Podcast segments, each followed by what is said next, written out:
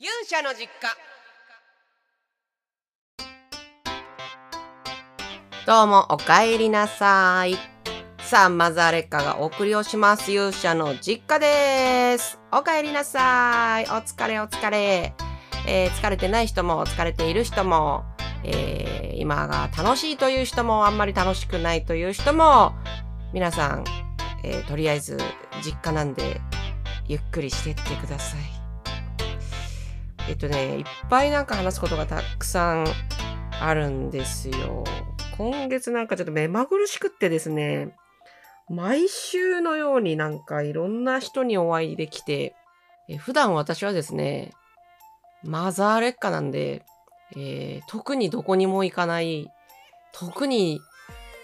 なんかこう、誰とも会わない人生を送ってるんですけど、本当よ本当に誰とも会わないですよ。私気がついたらですよ。えー何もない時はね、なんかある時は違うんですけど、何もない時は気がついたら、あれ今週、私子供としか喋ってないぞ、みたいな時もあったりするので、まずいぞと思って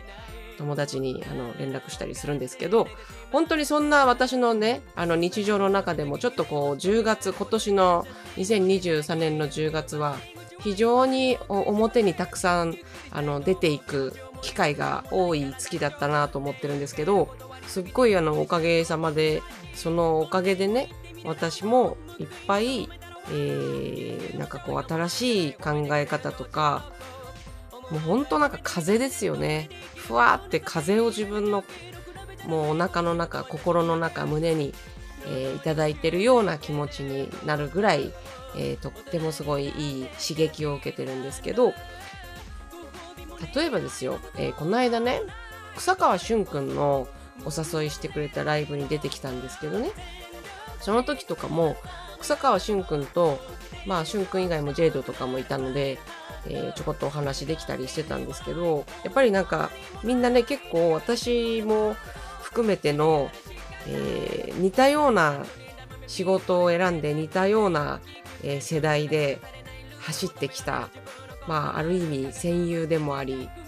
えたまに顔を合わす、こう、同業者でもあり、っていう感じのみんなに会えたんですけど、で、その前の週はフリーダムでもいろんな人に会えてるんですけど、これね、あのー話をしたりとか、その近況を聞いたりとか、もしくはこれまでこういうことを頑張ってきたっていうのとか、今こういうことをしてるみたいなことを聞くと、すっごい、なんかこう私ももっと頑張んなきゃっていい意味でね、すごいあの、追い詰められるわけじゃなくて焦るわけでもなくて、いい意味で、みんなすごいなって思って思わされていたんです。何がすごいってね、ちゃんと引き続き夢を見るんです。引き続き。もうマザーとは違いますね。マザーちょっとヨレヨレなんで、もう、ふーとか言って、えー午後3時超えると、ああ、もう今日早くレモンサワー飲みたいとか言って、シンハー飲みたいとか言って 言い出すんですけど、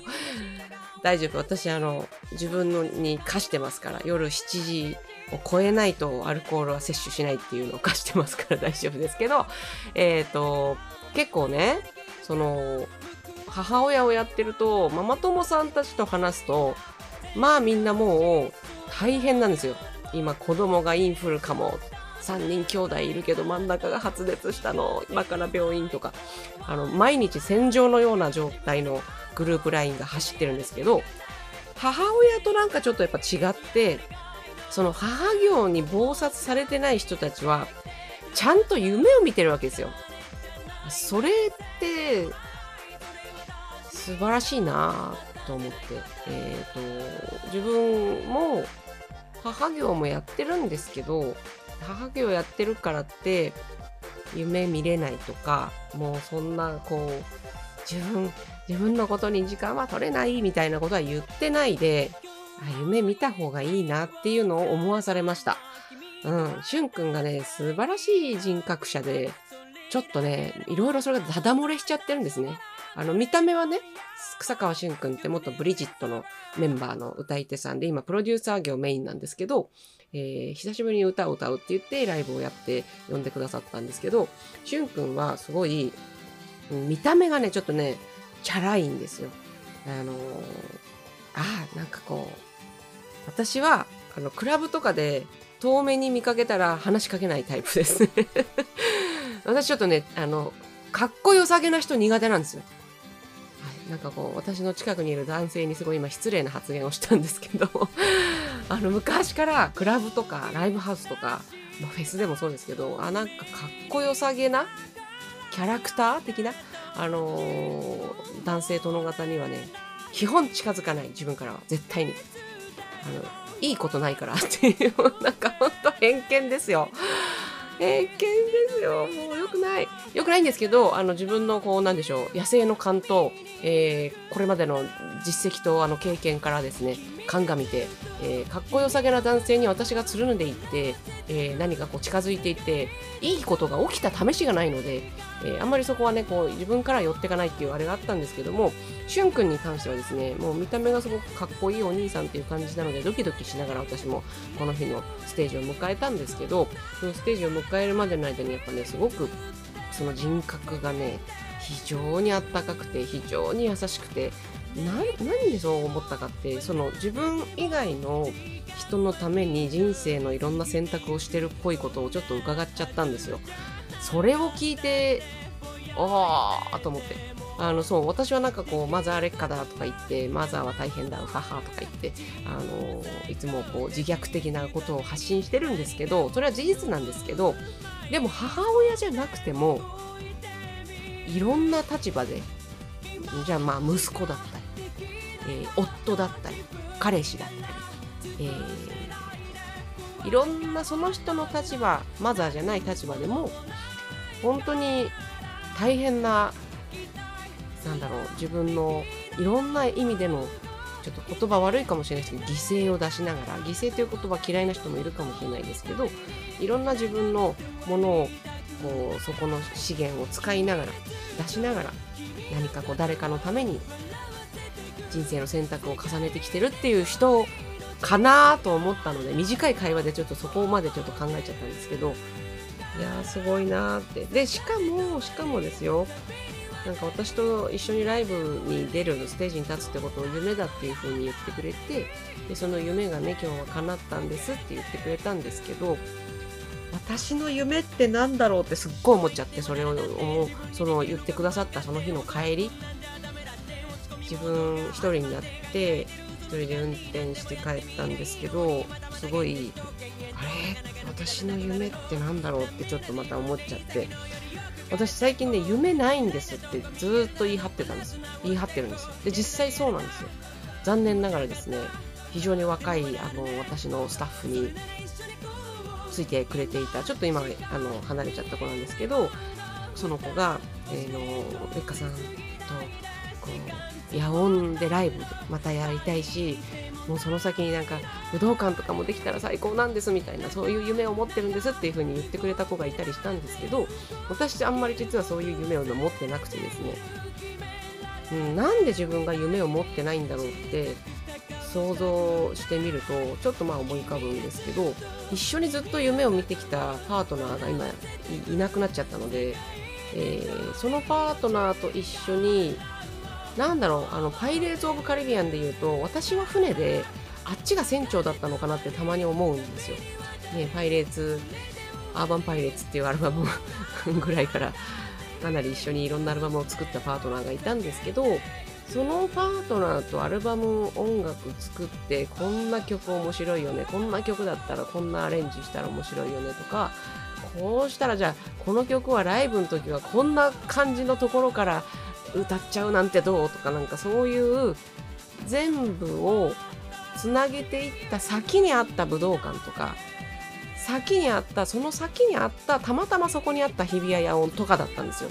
なのであんまり私はそこを夢に頑張るってことは逆にできなくてそういう頑張り方をこれまでもしたことがないし多分これからもしないと思うんですよね。で全然そのそのなんだろう武道館とか野音とかだけじゃなくてじゃあ、じゃあなんかあなた夢ないんですか？ってこう詰め寄られることが今年何回かあったんですけど、なんかラジオ番組でもあったんですよ。すごい若い可愛らしい、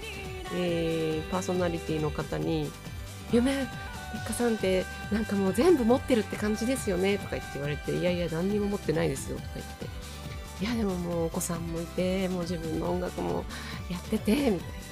ことを言ってくれたんですけど「じゃあレッカさんって夢何なんですか?」って言ってくれたんですけどああ答えられる夢がないなって正直思ってたんです。これ多分その私の音楽を今すごい聴いてくれている、えー、人たちにももしかしたら、えー、そうなんだ、がっかりって思われちゃうかもしれないんですけど、今の私のこれがリアルかなと思っていて、なんかそんなあの、そんな感じで音楽やってきてないんですよね。うん、逆に。なんか、もともとあの、すごいお客さん2人とかのクラブとかで本気のライブしてた時からめちゃめちゃ音楽大好きで楽しいので、なんかあの、お客さんが1万人 のところで歌いたいのとかいうのはもう元々全くなくてですね、怖いんですよ。そんなのめちゃ怖いし。むしろですね、もうすごい楽しい、楽しい音楽、楽しくて、人の気持ちに寄り添って人の、まあ、私も私自身もですよね。私自身が燃え上がれるような音楽をやりたいっていうことしかなくてなんかその場所とかね肩書きとかもそうですけどあんまないなっていうところからねそのしゅんくんが言ってくれたあのしゅんくんにとって小さい夢なのか大きい夢なのかは分かんないんですけどそれを教えてくれてああありがたいって思ったし私もなんかね羨ましくなったんですよ。私も夢見たいなって夢持ちたいなって。多分その前の週のフリーダムでもちょっと感じたことなんですけどあのフリーダムに出るっていうことは私の一つの夢だったのでこれはあの今年の夢じゃなくて昔からの夢だったのでそれがもうひょんなことから本当に今年叶えてくださったっていうミンミさんや他のスタッフの皆さんの力にすごい私は感謝してるんですけどじゃあ今今のあなたが見てる夢は何なのよっていうふうに私はその先々週先週ぐらいからかなりね問いかけるようになり始めました。自分に対して、うん、なんかね劣化としてなんかこういうところでやりたいっていうのはもうね私柳さんのあれしかなくて柳さんがずっと船長だったんですよ本当に。柳さんが武道館やりたい。絶対やりたいってずっと言っていてじゃあ何ですか武道館って言って、あれなんかお相撲をやるとこですか？とか言って言ったりしてて、それは国技館だバカ野郎とか言って言われて えー、武道館って何ですかって思いながら、あの、あ、すごいですね。実際行ってみたら、こんな場所なんですねっていうことがあったりとかしたんですけど、で、その後に多分、柳さん的には、ゆくゆくはこんなのやりたいみたいなのがあって、ちらほらそういうのを教えてくれていたんですけど、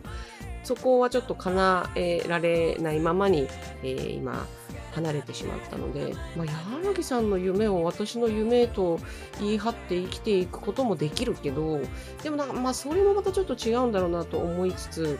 じゃあ劣化のその私私個人のというよりもそのアーティスト劣化さんの夢ってなんだろうっていうのをちょっとお悩み中です。でもなんか本当淡々とねいいいい本当に熱いめっちゃもう燃える曲作りたいっていうだけなので困ったな。なんかちょっと探しに行かなきゃなと思ってキョロキョロしてます。はい。そんなあのキョロキョロしてる私なんですけど最近さっきちょっと出しちゃったのは最近よく見てるからなんですけどパイレーツ・オブ・カリビアンをもう今年何週目だろうっていうぐらいまた、えー、今年だけで3週目ぐらいなんじゃないのかな。またね最初の1作目から子供たちが見たがるので週末とか夜の時間平日の夜の時間で見れる時にちょまちょまちょまちょまちまちま見てるんですよ。ちょっとずつ。でね「パイレーツ・オブ・カリビアンね」私音楽が大好きであれあのいろんな映画音楽を作るもう超大御所のハンス・ジマーっていうハリウッドの名作曲家がいるんですけどこの方多分もう特集とかのドキュメンタリーがえー、ワウワウで流れたりとかするぐらい有名人なんですけどそのハンス・ジマーが作った曲の中でも結構パイレーツ・オブ・カリビアンのテーマの曲めちゃめちゃ有名なダラランダンダラランダンダラダンダンダラダラあれはもうみんな知ってると思うんですけどちょっともしかしたらマニアックかもしれないえ曲で私が次に好きなのはパイレーツ・オブ・カリビアンのえ2作目3作目に出てくるデッドマンズ・チェストとワールドエンドかな？に出てくる、えー、まあ敵大ボスのデイビー・ジョーンズという人のテーマ曲があるんですよ。えー、アルバムで言うと、パイレーツ・オブ・カリビアンのデッドマンズ・チェストっていう第2作目に入ってる曲なんですけど、えー、すごい、もう随所随所に、箇所箇所に出てくる切ない曲なんですね。これね、ラブソングなので、多分デイビー・ジョーンズのちょっとこう恋に破れた、えー、女神カリプソを思うすっごい切ないおっさんの気持ちが表されてるメロディーなんですけど最高で最高でねこのもう最高なメロディーを聞くと必ずその後、えー、それをピアノで弾こうとして、えー、失敗するっていう、えー、酔いどれマザーがいるわけなんですけど それをやっててはっと気づいたことがあってパイレーツのあのデッドマンズチェストのデイビー・ジョーンズのテーマ曲ってあれ？この曲なんか聞いたことあるぞって今年になって初めて気づいてでも全然もしかしてこれ公になってないし何でもあのどこにも出てこないから全然オマージュでも何でもないかもしれないんですけどハンス・ジマー作曲なんですけどもしかしたらこれあのー、モルダウっていう曲じゃない？って思っちゃったんですよ。モルダウって、えー、スメタナさんっていう人が作った曲なんですけどすっごい有名なあのクラシックの曲なのでこれを知ってる人はすごいいっぱいいると思う。聞いてみてください。モルダウっていうね、えー、多分ね楽章で言うと第2章とかに出てくる曲なんですけど、えー、我が祖国だっけな。うん。そのスメタナさんが作ったチェコの方なんですよ。チェコスロバキア。チェコスロバキアが歴史的に結構ね悲しい歴史を持っていて、えー、1500年代からねオーストリアのハプスブルグ家って有名なあの帝国を築いた一家というか、まあ、貴族というかあの豪族というか強い一家がいたんですけどそのオーストリアのハプスブルグ家が支配をしちゃったもんで4500年の間支配下に置かれたりしていたんですよね。でそこからのちょっとこう独立を目指したい気持ちみたいなものがこの「モルダウ」っていう曲には現れてるんですけどパパンパパンパンパンパンパンパンって言ったらみんなわかるかなと思うんですけどこの曲にそのデイビー・ジョーンズのカリプソを思った切ない恋心の曲がねすごい似てるんですよ。でも全然違うっていうかもハンス・ジマーさんに聞いたら聞けないんですけどね。でもね全然いいと思う。あのうちの父がやたらあのクラシックに詳しい人なんですけど何千曲分の楽譜頭に入ってるんみたいな人なんですけど昔ね父曰く昔は音楽著作権なんてものがなかった時代は一番大事なのはねメロディーじゃなかったんです。一番大事なのその価値があるとされていたものはねメロディーじゃなくて編曲アレンジの方だったんですって。はあそうなんだと思って。なるほどねと思ったんですけどだか全然あの似たようなメロディーなんだけどこの人が編曲アレンジするとすっごいゴージャスな曲になるっていう人はものすごく多分売れっ子の宮廷の、えー、作曲家とかになったしっていう時代だと思うんですけどこのねモルダウの曲のことをちょっとねそれで調べていたら逆に見つけちゃったのがあれ？ちょっと待ってと思ってモルダウ自体が何かのアレンジした曲だったっぽいんですよ。モルダウがオリジナルじゃなかった。スメタナさんじゃなかった。えーと思って。私が聞いたデイビー・ジョーンズから連想してモルダウだこれ原曲だって思ってたら原曲と思ってたモルダウがさらに何かのアレンジの曲だったうひょーと思ってそのさらに何かっていうのがでもなんか諸説あってね、え要は民謡なんですよでそこの民謡もね最初スメタナさんはボヘミア民謡から取りましたよみたいに思っていたと思うんですがなんかひっくり返してみると実はこれユダヤ民謡だったんじゃないかっていう説もあるらしくでそこでねもう一個出てきちゃったのが同じその元ネタモルダウの元ネタになっている曲を元ネタにした曲が今あるということでなんだろうと思ったらイスラエルの国歌なんですよ。えー、ちょっとなんか今いろいろあるからちょっとドキドキしながらそのイスラエルの国歌も聞いてみたんですけれども確かにすごく似てました。で確かにすごく似ていたんだけどこれはなんか結構もう周知の事実みたいで皆さん「えそうだよ元ネタ一緒だよ」みたいな。あそうなんだ。ってちょっとびっくりしたんですけれども。でもイスラエルの国歌の方もですねこっちはね歌詞もねまあちゃんとね、えー、ユダヤの方たちの気持ちが入っているものになってるんですけどもこれ難しいなと思っていました。はい。何が難しいってえっ、ー、とこれで全然モルダウの話なんですけどモルダウとイスラエル国歌とあとデイビー・ジョーンズの曲が元を正せば元ネタ一緒なのかみたいなところからのお話なんですけどなんかその曲を歌う人が誰かによってねあの言ってる場所とか言ってるそこの歴史とか言ってる相手とかが違うんですけどでも共通しちゃってるんじゃないかってその美しいメロディーとそのなんか歌ってる人の願いが共通しちゃってるからますます切なくなりました。この最近のね世界情勢がひどいこう緊張感の中に今置かれているっていう様子を思い起こすとなんてもういたたまれないなんてこうこれは本当にちょっとした立場の違いちょっとしたもんじゃなくても立場の違いによってね右と左に分かれちゃったりするっていうのが何とも悲しいなっていうことをね非常に感じておりました。今月は本当に悲しい月だなって思ってます。はい、えー、そんな感じで、えー、というわけで音楽著作権って不思議ですよね。だから突然こうそういうものを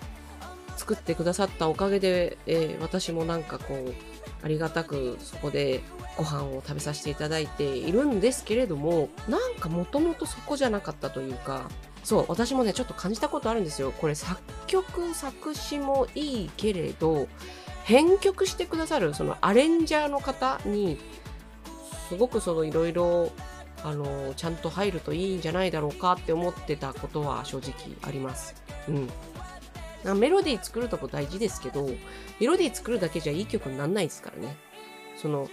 そこにやっぱり重なってくる旋律とか、開けてくる間とか、そういうのを作れる人こそ天才じゃんって思っちゃうので、私トラック作るの超下手くそなんで、私が作るとべったーりしたトラックになるんですよ。ベターっとした。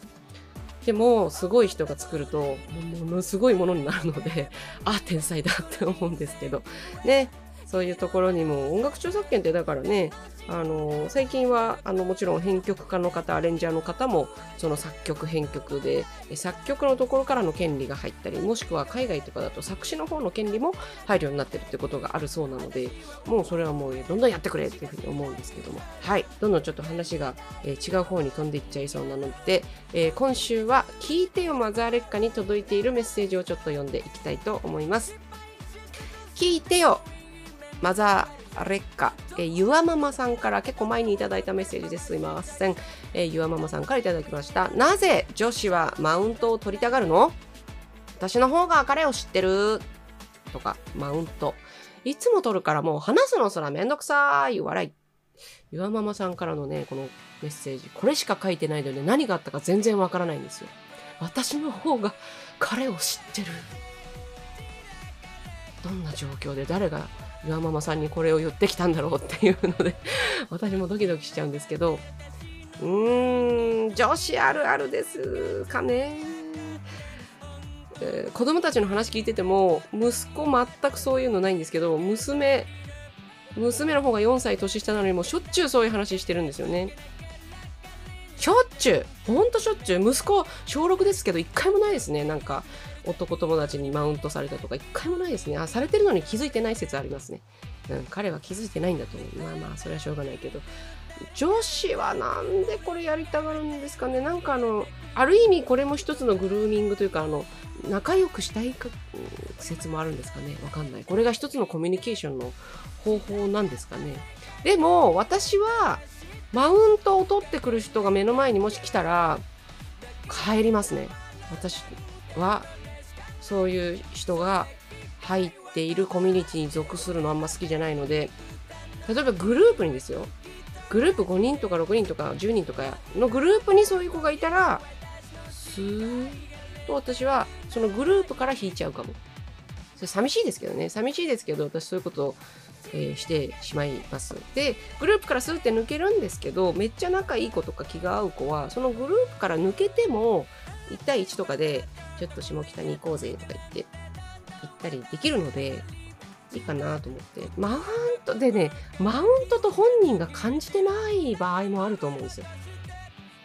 ただ言いたいだけ。事実を。事実と信じてることを。言わしてやればいいんですよ、言わしてやれば。ああ、そうっつって。ああ、へい、はふ、そ、それで？って。で、それで？って言っちゃうと嫌な感じになっちゃうから、ああ、そうそれでさあ、みたいな。全然違う話なんだけどさ、みたいな。あの、興味がないことは流す。でね、そしたらね、向こうもだんだんつまんなくなって、こっちにそういう話を振ってこなくなると思うんですよね。うん。あの、ね、こう、星が、地球と土星が一回近づくけどまたすぐ離れるみたいな感じで、あの、土星はあっち行っちゃうと思うので、大丈夫だと思います。あの、あんまり興味が持てない話を振られたら、うーん、すごいって言って、あの、次に行けばいいかなって 思うんですけど、きっとゆわママさんみたいな人はいい人だから、あの、一生懸命答えてあげようとしたり、その場を乱さないようにされてるんだろうな。そう場を乱さないようにされる人はね悩むんですよね。こういうのね。私場を乱す人だからね。ぶつ切りするしね。あの全然気にせず後ろ後ろを向いて去ってっちゃう人なんでね、良くないですね。はい、えー、もう一人読んじゃおう。聞いてよ、まずは劣化に送ってくれました。これも古いメッセージなんですよ。ごめんなさいね。お待たせして。えりこさんからいただきました。聞いてよ、まずは劣化ちゃん。自分に愚痴です。仕事で最近インバウンド需要が増えてきて、英語を使う機会が多いんですが、ポケトークというタブレットがあって何カ国語も翻訳通訳してくれて便利なんですでも私は英語のお客様がいらっしゃるとポケトークに頼らず会話したいでも全然理解できない苦笑い自分のクソプライドが邪魔してポケトークに嫉妬する自分がいます。そんな私を笑ってください。笑えないですよ。えりこさん笑えないですよ。素晴らしいじゃないですか。いや、向上心があるってことだと思うんですね。ポケトークに嫉妬するって。ポケトークに嫉妬しないですよ、私。力強く。ええ。だって、アプリでしょ。機械でしょ。機械には嫉妬しませんよ、私。うん。あのね、でも、そうなんですよ。わかります。つい最近私、つぐみとアレノイズと会ってきたんですけど、あの、アレノイズが、あの人英語バーって喋ってくるから、つぐみは、あの、今、娘さんも一緒に、つぐみもすごい英語頑張ってて、もう英語頑張って返すんですよ。たまに、あの、わかんない単語とかあると、何て言うんだっけとか言って聞いてきてくれるんですけど、私単語は出るんですけど、文章で出てこないんですよ、あんまり。もう、ちょっと使わなすぎて、英語。もう超単語で投げかけて、ああ、ああ、オーケーとか言って、ああ、ああ、わかるとか言って、あの、言ったりするので 会話になってないんですけど、つぐみがちゃんとね、あの、英語の長い、その、表現も含めて、頑張ろうとしているのが見えるので、つぐみに嫉妬はしないんですけど、すごい、こう、羨望、憧れ？なんだろう？うん。もういいなって。素敵だなって思って見てます。でもみんなそうなんですよ。私友達がね、どんどんね、海外とか行こうとして行っちゃってるもんなので、ジャモさんもそうですけど、えー、ミミさんもそうですけど、皆さんやっぱ英語バンバンやるんですよね。で、子供とも英語で喋ったりしてるので、これはまずいぞということを私ちょっと感じてきてまして、さっきあの夢の話をちょっとしたんですけど、劣化の夢というよりも、私個人のごめんなさいね。私個人の夢で、えー、私あの、将来的に日本以外のところに住むという選択肢を持ちたいなと思っているんですよ。いろんな理由があって、ちょっといろいろ考えて。日本まずいなと思う部分もたくさんある中で、どうにかして日本、あの、いい方向に変わってほしいなと願う気持ちもありながらですよ。どうしても子供たちの年齢と私の年齢を考えると、そんな悠長な日本変わってくれって言って、日本を変えるわーいってやれてる時間もそんな残されてない気もするので、ちょっと海外に出る必要性が出てくる方がもしかして早いのかなと思うんですけど、そうなったら明らかに日本語じゃなくて、英語もしくは違う言語をやらないといけないじゃないって思ってるので、私もドキドキしてます。なので、えりこさんがこうやって今お仕事でね、あのー、英語を使う機会が多くて、で、ポケトークを使っていて、で、そのポケトークに嫉妬して、でも、それに頼らないで頑張って自分で会話したいんだってやってるなんて最高に素晴らしいと思いますよ。本当に。めっちゃ頑張ってるやん。いいんですよ、いいんですよ。もう今は理解できないけど、多分、それを1年続けたらめちゃくちゃ理解できていて、で、ポケトークの、その、表現とかを真似できる、もしくは自分がこう活用できるようになっていて、すごいことになっていくと思いますよ。いや、本当に、あの、その向上心を私もいただきたい。ちょっとなんか頑張ろう。あ、もうメラメラ。本当にね、あの、10月がちょっといろいろ大変な、ね、悲しい思いもいっぱいするようなニュースが多い月だったので、ね、本当にいいニュースが増えていくといいなと思うんですけど、はい、というわけで11月以降もですね、えー、まずあの、お家にどうか皆さん遊びに来てほしいなと思います。あと、メッセージは、えっ、ー、とね、今いろんな、いろんなって言って